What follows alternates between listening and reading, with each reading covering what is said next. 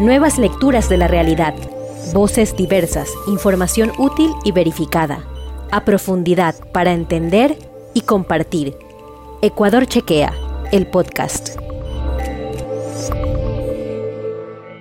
Muy buenas tardes, bienvenidos a este espacio Ciencias versus COVID. Mientras el mundo entero permanece expectante ante la incierta evolución de la pandemia COVID-19, algunos aprovechan el caos para proponer falsos remedios y falsas explicaciones ante esta nueva crisis sanitaria. Se proponen métodos alternativos, curas que no tienen sustento científico, como el dióxido de cloro, cócteles de antibióticos o incluso agua de mar. Hoy en Ciencias versus COVID, este espacio en vivo de Ecuador Chequea que ustedes pueden seguir a través de nuestras redes sociales, tenemos a dos invitadas de lujo. Estefanía Espín Armas, máster en biotecnología biomédica, docente e investigadora de la Universidad de las Américas. Muchas gracias, Estefanía, por estar aquí acompañándonos. Buenas tardes. Eh, muchas gracias, Alina, por la invitación. Eh, un gusto también para mí estar aquí. Eh, buenas tardes a toda la audiencia también. Y ahora también le damos la, bienvenida a Patricia Castillo Briceño. Ella es PhD en biomedicina, vicepresidenta de la Sociedad Ecuatoriana de Biología y cofundadora de la Red Ecuatoriana de Mujeres Científicas. Además es investigadora de la ULEAM. Bienvenida, Patricia. Hola Lina, muy buenas tardes y muchas gracias por la invitación. Es un gusto estar aquí y siempre es positivo que podamos hablar de ciencias y cómo podemos contribuir desde la ciencia a la comunidad. Patricia, quisiera empezar preguntándote si la inmunidad de rebaño es un concepto pseudocientífico que le ha brindado esperanza a muchas ciudades ecuatorianas en las que el contagio ha alcanzado niveles importantes, casi el 50%. Bueno, debemos, voy a hacer, antes de, entrar en el tema puntual de la inmunidad del rebaño, eh, sí es hacer una aclaración de cómo funciona esto de las pseudociencias y cómo es que transmiten este cómo es que logran entrar dentro de la comunidad o dentro de esta percepción colectiva. Y es que la pseudociencia es una forma de engaño, en realidad, de fraude, que justamente utiliza esta estrategia de tomar una parte que es cierta, pero luego distorsionarla con fines de mandar otro mensaje diferente. Es como sustentar una información que, en algo que existe, pero luego para decir otra cosa distinta. Entonces, en, este sentido de la pseudociencia como una, como una forma de, engaño a la población, es crear que van a haber ciertos elementos que son ciertos, pero que no están sustentando el punto que tratan de vender, de proponer o de lo que nos tratan de convencer. En el caso de la inmunidad del rebaño, primera cosa, con respecto al COVID, hay, hay que aclarar que no está demostrado aún, no tenemos una evidencia cierta de que las personas que han pasado y superado la enfermedad queden inmunizadas. Los datos, experimentos que se han realizado en otros países, pruebas de, ver si es que el plasma de personas infectadas son capaces de inhibir, han dado resultados varios. Es decir, que puede ser que algunas personas tengan un cierto grado de protección, pero no sabemos cuánto dura y no sabemos si eso aplica a toda la población. Y esto es importante recalcarlo, porque si no tenemos una certeza de que la persona que ha superado el COVID está totalmente inmunizada, no podemos hablar de inmunidad de rebaño para el caso de la COVID. Ahora, aclarando esto, que para COVID, aun cuando, cuando va y viene la inmunidad de rebaño, es una información eh, que existe, es algo que se da, pero que para COVID no es viable, porque aún no tenemos información suficiente al respecto, no está demostrado que quedemos inmunizados sin embargo, eh, si hay casos en, por ejemplo, la inmunidad de rebaño, pero que se gana vía vacunación, como en el caso del sarampión, de la viruela. Eh, enfermedades para las cuales a través de la vacunación se ha demostrado que sí, una vez que nos vacunan quedamos inmunizados y quedamos protegidas las personas. Entonces, el concepto de inmunidad de rebaño tiene sustento científico cuando existe una vacuna. Cuando existe una vacuna, sí, y cuando se ha demostrado que la persona queda, por ejemplo, piensen en la gripe, cada año tenemos que volvernos a vacunar con la gripe. Aun cuando la vacuna funciona, nos protege solamente por un año. El siguiente año tenemos que volver a reforzar esa inmunidad. Entonces no es algo como que ya nos infectamos todos y ya no va a pasar nada. Desafortunadamente no, no es así como funciona. Estefanía, quisiera preguntarte, ya que Patricia hizo referencia a que hay personas que ganan con esta pseudociencia, que es una forma de engaño, ¿quiénes son estas personas que ganan con la pseudociencia? ¿Qué, qué tipo de ganancia podría existir, Estefanía, cuando se trata de, promocionar estas puras pseudocientíficas? Sí, justamente, em, bueno, hemos venido tratando este tema de la pseudociencia eh, largo tiempo en esta pandemia eh, y a mí me ha interesado mucho conocer quiénes están detrás de la pseudociencia y por qué, ¿no? Y también por qué la gente cree en esto. Entonces, eh, un poco indagando, hay varias voces que están detrás de la pseudociencia. Por un lado, están voces eh, de políticos posicionados que eh, desconocen desafortunadamente el tema científico y que eh, podrían utilizar esta pseudociencia con fines políticos, digamos, ¿no? O con fines, por ejemplo, de omitir recomendaciones científicas para, por ejemplo, salir rápido del confinamiento, ¿no?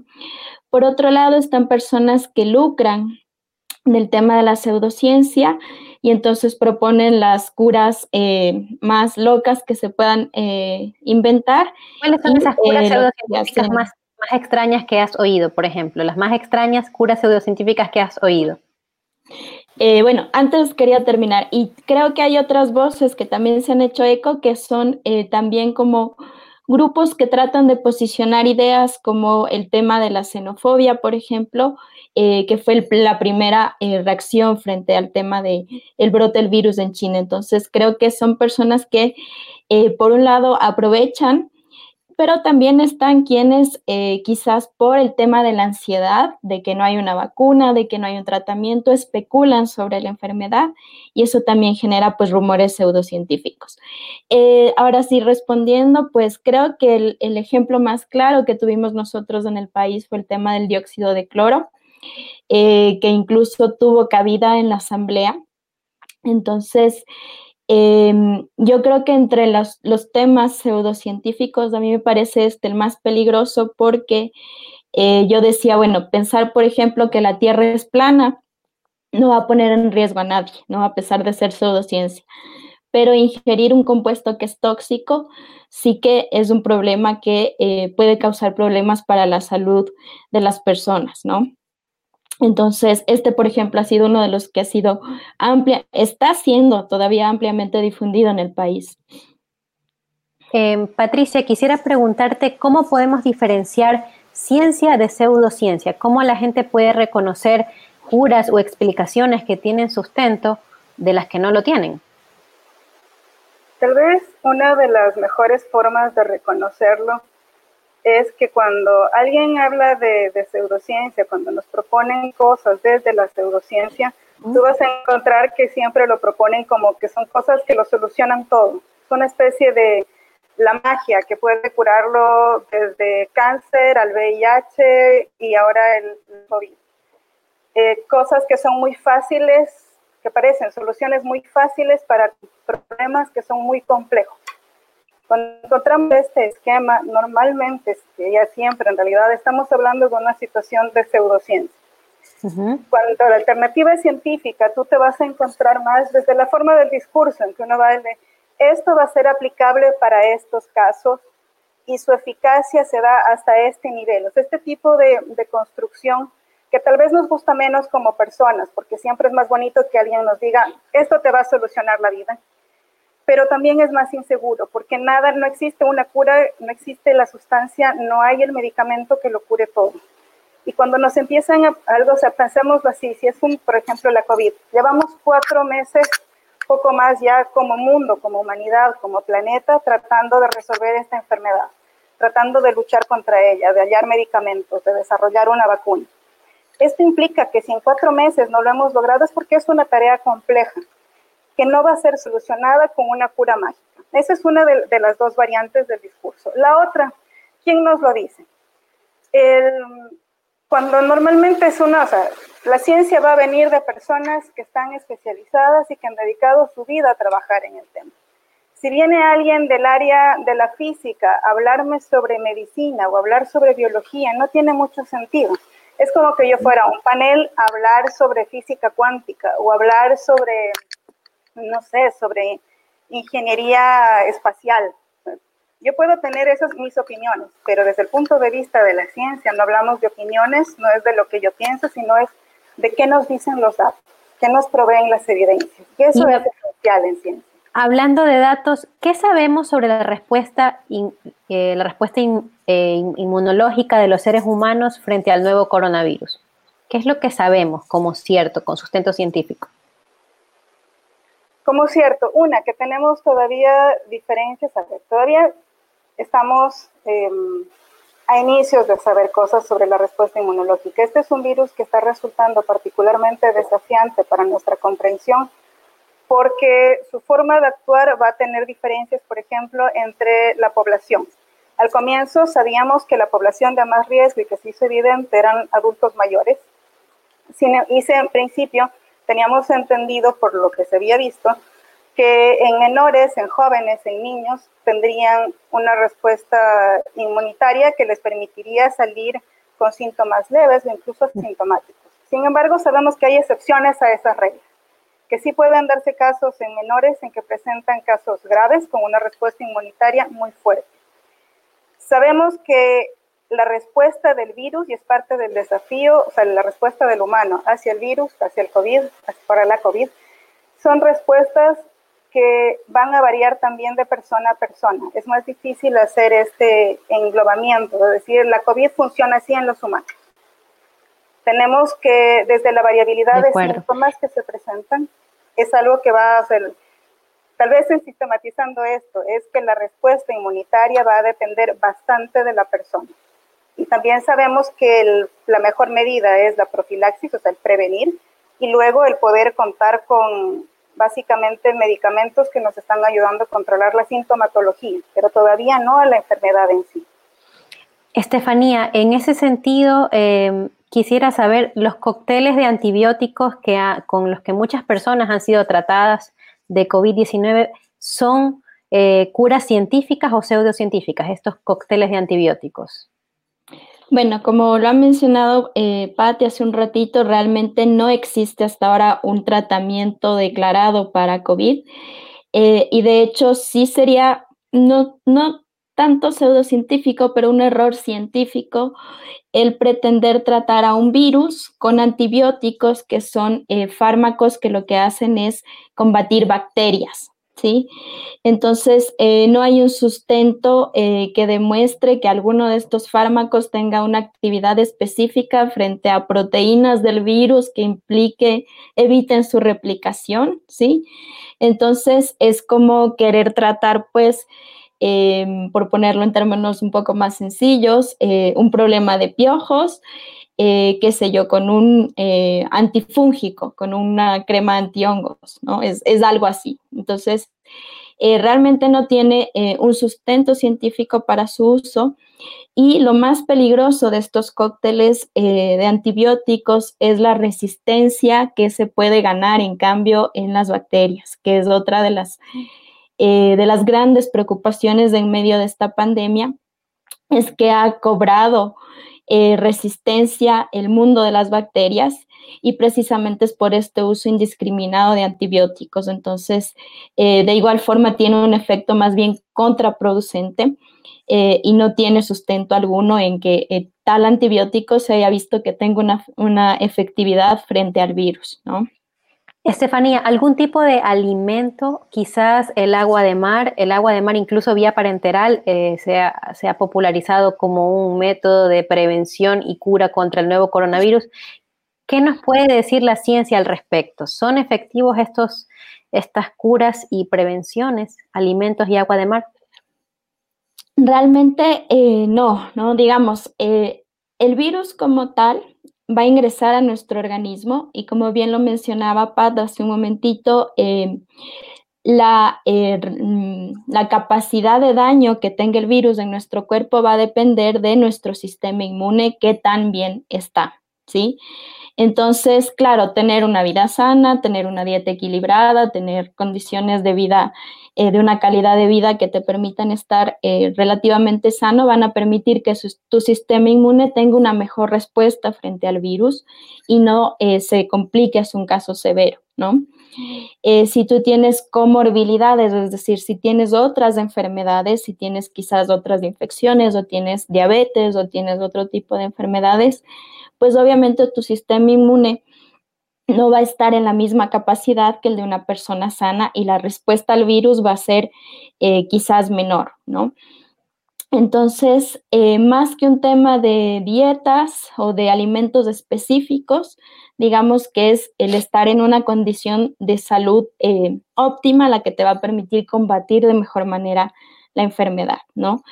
Eh, un poquito también añadiendo a lo que mencionaba sobre el sistema inmune, pues realmente el, problema de COVID, de la COVID-19, cuando se complica, cuando ya no es solamente una afección respiratoria, es precisamente la respuesta inmune, ¿no? Eso es lo que se está estudiando profundamente, porque en algunos pacientes esa respuesta inmune eh, también tiende a generar inflamación, a tener una respuesta inmune exacerbada, y es lo que se ha visto que eh, es incluso a veces la causa de muerte en algunos casos de COVID severos. Entonces, no hay cura mágica, no hay igual las mega inyecciones de vitamina C, las megadosis y demás, realmente son vitaminas eh, que además van a eliminar el organismo, son hidrosolubles y entonces se van a eliminar en la orina, no van a tener mayor eh, efecto, digamos, ¿no? Es una pérdida de tiempo y dinero. Exactamente, es una pérdida de dinero. ¿Qué nos puede decir Patricia de los inmunomoduladores frente al coronavirus, ya que estamos tocando el tema de las de las vitaminas y las dosis estas parenterales? ¿Qué pueden hacer los inmunomoduladores? Bueno, eh, la primera parte es tener claro que lo que nos están vendiendo como inmunomoduladores, que son en efecto otros de los productos que han empezado a proliferar en, este momento de pandemia, este, lo que sabemos en realidad no tienen un efecto. Si tú revisas la mayor parte de estos productos que se comercializan, las certificaciones que tienen, es de que son inocuos, pero eso no implica que tengan un beneficio. Son certificaciones porque muchos te van a decir, es que tiene certificación de la FDA, como si, pero son certificaciones como suplementos alimenticios. Eso no está garantizando siquiera que tengan una mejora en el sistema inmunitario. Eh, la inmunomodulación realmente ya como ciencia es algo más complejo y se logra, por ejemplo, a través de ayudantes que van en las vacunas, que hace que mi vacuna sea un poco más efectiva o que la respuesta, la inmunización que se logra con la vacuna haga que funcione esta mejor, más rápido. Pero de ahí, esto de inmunoladores por vía oral, esto de la inyección de vitamina B para, para el refuerzo inmunitario por prevención y profilaxis, es al igual que lo de la vitamina C, es en realidad una pérdida de tiempo y de dinero. Más el que estamos hablando de que muchos de estos, cuando los proponen como refuerzos inyectables, implica también un procedimiento innecesario, o sea, de, inyectar a alguien para algo que no le va a tributar en ningún beneficio. Entonces, en eso acotar igual de lo que mencionaba Estefanía, de la importancia del balance, o sea, de la salud general, sí, una dieta balanceada, tener buenos hábitos de vida, sí reditúa, eso tal vez es lo único que podemos hacer en cuanto a mantener nuestro sistema inmunitario en buen estado, el igual mantener si se tienen enfermedades subyacentes adecuadamente tratadas, no caer en esto, sobre todo nunca el suspender un medicamento que se está bajo tratamiento para pasarse a este tipo de, de pseudo tratamientos. Es, he conocido penosamente casos de personas con cáncer, por ejemplo, antes de que estemos con todo el boom de la pandemia de la COVID-19, eh, anteriormente la preocupación por el cáncer es sumamente alta y muchas personas que dejaban tratamientos de quimioterapia por pasarse a estos inmunomoduladores, que no solo que tienen, no tienen un efecto, no van a ayudar nada, pero que además causan el perjuicio de que hacen que las personas abandonen tratamientos reales, tratamientos que realmente están ayudando a mejorar su condición en un momento determinado. Después de cuatro meses de confinamiento, se ha empezado a extender la teoría de que no nos podemos dejar vencer por el miedo. Ustedes que son científicas, ¿consideran que el miedo predispone de alguna manera al sistema inmunológico del cuerpo, debilita las defensas, el miedo y nos hace más susceptibles o nos predispone al contagio de coronavirus? Digamos que carecería como de un sustento eh, científico, ¿no? O sea, sí es cierto que la salud mental es parte de nuestra salud global, ¿no? La salud definida como tal es todo el, el sistema, nuestro bienestar de salud mental y demás. Podría en cierta medida, digamos, de quizás debilitar defensas, sería como, ya habría que demostrar realmente que eso suceda, ¿no? Y no se ha demostrado. Eh, así como un estudio que diga el miedo baja defensas, hasta donde yo conozca, no. No sé si es que Patty tenga alguna, alguna información al respecto, pero yo más bien pensaría que el miedo es perjudicial desde el punto de vista de que bloquea nuestra capacidad de razonar mejor una respuesta, eh, de razonar mejor frente a un, eh, alguna de estas ofertas por ejemplo, de pseudociencia, ¿no? Muchas de estas eh, curas pseudocientíficas han sido vendidas por eso, ¿no? Porque hay como una desesperación, un miedo que hace que la gente caiga en estas mentiras. Tenemos 14 millones de casos alrededor del mundo y más de 617 mil muertos. Las personas necesitan encontrar respuestas para prevenir o curar el coronavirus. Patricia, ¿dónde crees que las personas pueden, los, ecuatorianos podemos encontrar respuestas científicas a estas necesidades que tenemos de información? Bueno, eh, una, ah, quería retomar un poquito con respecto a lo del estrés. Si bien es verdad que no hay un estudio, por lo menos no en lo que yo conozca, que diga que el miedo te baje las defensas, eh, más importante que el el en sí es sentir miedo. El sentir miedo es un mecanismo natural. Biológicamente, evolutivamente, ha sido seleccionado porque justamente esta sensación de miedo no es otra cosa que la señal que tiene nuestro cuerpo de decirnos que hay un peligro.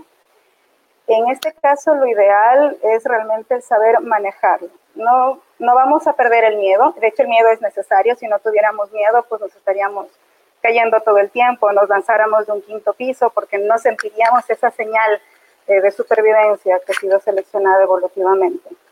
El importante de saberlo manejar sí esa situación de miedo, que es el momento en que le siento, es empezar a racionalizarlo. Eh, si bien el estrés per se no es una causa de baja de la capacidad de la respuesta inmunitaria, sí hay una aproximación fisiológica en el que nosotros tenemos un, un banco de energía química propia, o estamos hablando de, glucosa o de ATP, o sea, en general, la energía con la que vamos funcionando como personas, con todos los organismos vivos.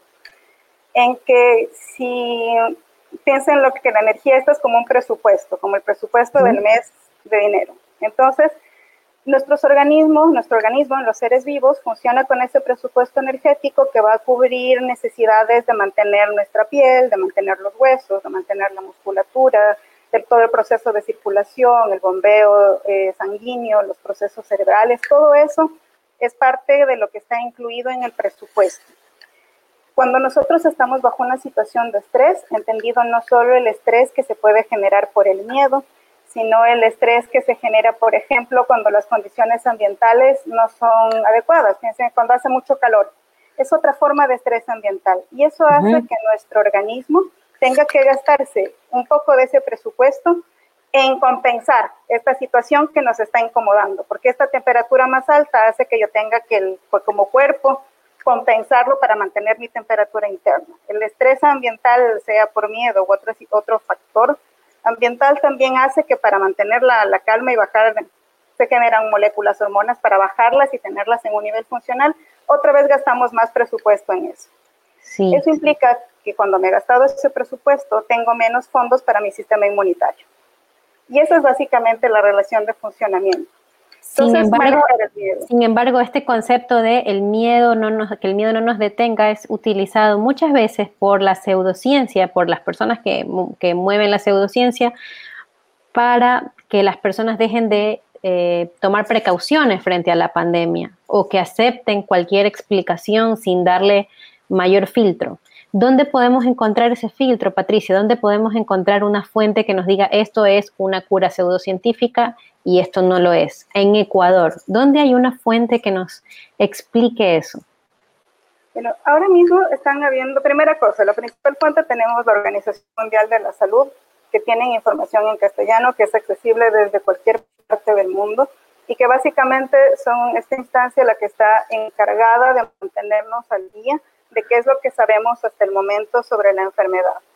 Y luego tienes otras iniciativas interesantes a nivel de país, como por ejemplo eh, la Católica, la Pontificia Universidad Católica del Ecuador, la PUSA, está sacando periódicamente boletines con respecto a información. Tenemos asimismo esta iniciativa de microbios, que también están haciendo, eh, sé que Stephanie tiene, conoce otras iniciativas más que están trabajando en esto de la comunicación científica. ¿Y cómo identificamos que esas sí son eh, fuentes válidas? Una, porque se ve, declaran la transparencia en, el, en quienes están detrás de la iniciativa. Mientras un dióxido de cloro lo promueven personas que no nos están diciendo que quien lo promueve además vende el producto y vende cursos para usarlo y vende el tratamiento, o sea que hay un conflicto de intereses. O sea, y eso es importante en la quién me está diciendo la información, por qué me la dice. ¿Están declarando los conflictos de intereses? ¿A quién le beneficia esto? Y una vez que tengo ese planteamiento, vienen las iniciativas de difusión científica, tú vas a ver que en el equipo te dice quiénes somos. Y ahí te van a decir, soy eh, Stephanie, soy Patricia, soy Elizabeth, soy Nicolás, somos eh, Claudia, un montón de personas y te van a decir quiénes son, en dónde están, a qué se dedican. También debe estar el de que si tú los buscas vas a encontrar que no están en ninguna empresa ni de farmacéutica, porque esa es la otra cuando dicen, ah, es que son las farmacéuticas detrás, es como no somos personas que estamos trabajando en academia o en investigación, en universidades, eh, que ninguna tiene vinculación con otros intereses, ni estamos vendiendo el producto, ni conocemos tampoco a las personas que están a cargo de la pseudociencia, pues si no es que es un asunto personal. O sea, es como no, es simplemente estamos comunicando la información y les decimos desde qué perspectiva. Tampoco se va a ver desde la ciencia y eso es ideal de la buena práctica como científicos también, el de no nos ponemos a opinar sobre temas que no son nuestra área de conocimiento. Y eso lo vas a ver en las iniciativas que te hablan de COVID, que hacen comunicación, es el de yo te es una cuestión de responsabilidad, ¿verdad, Estefanía?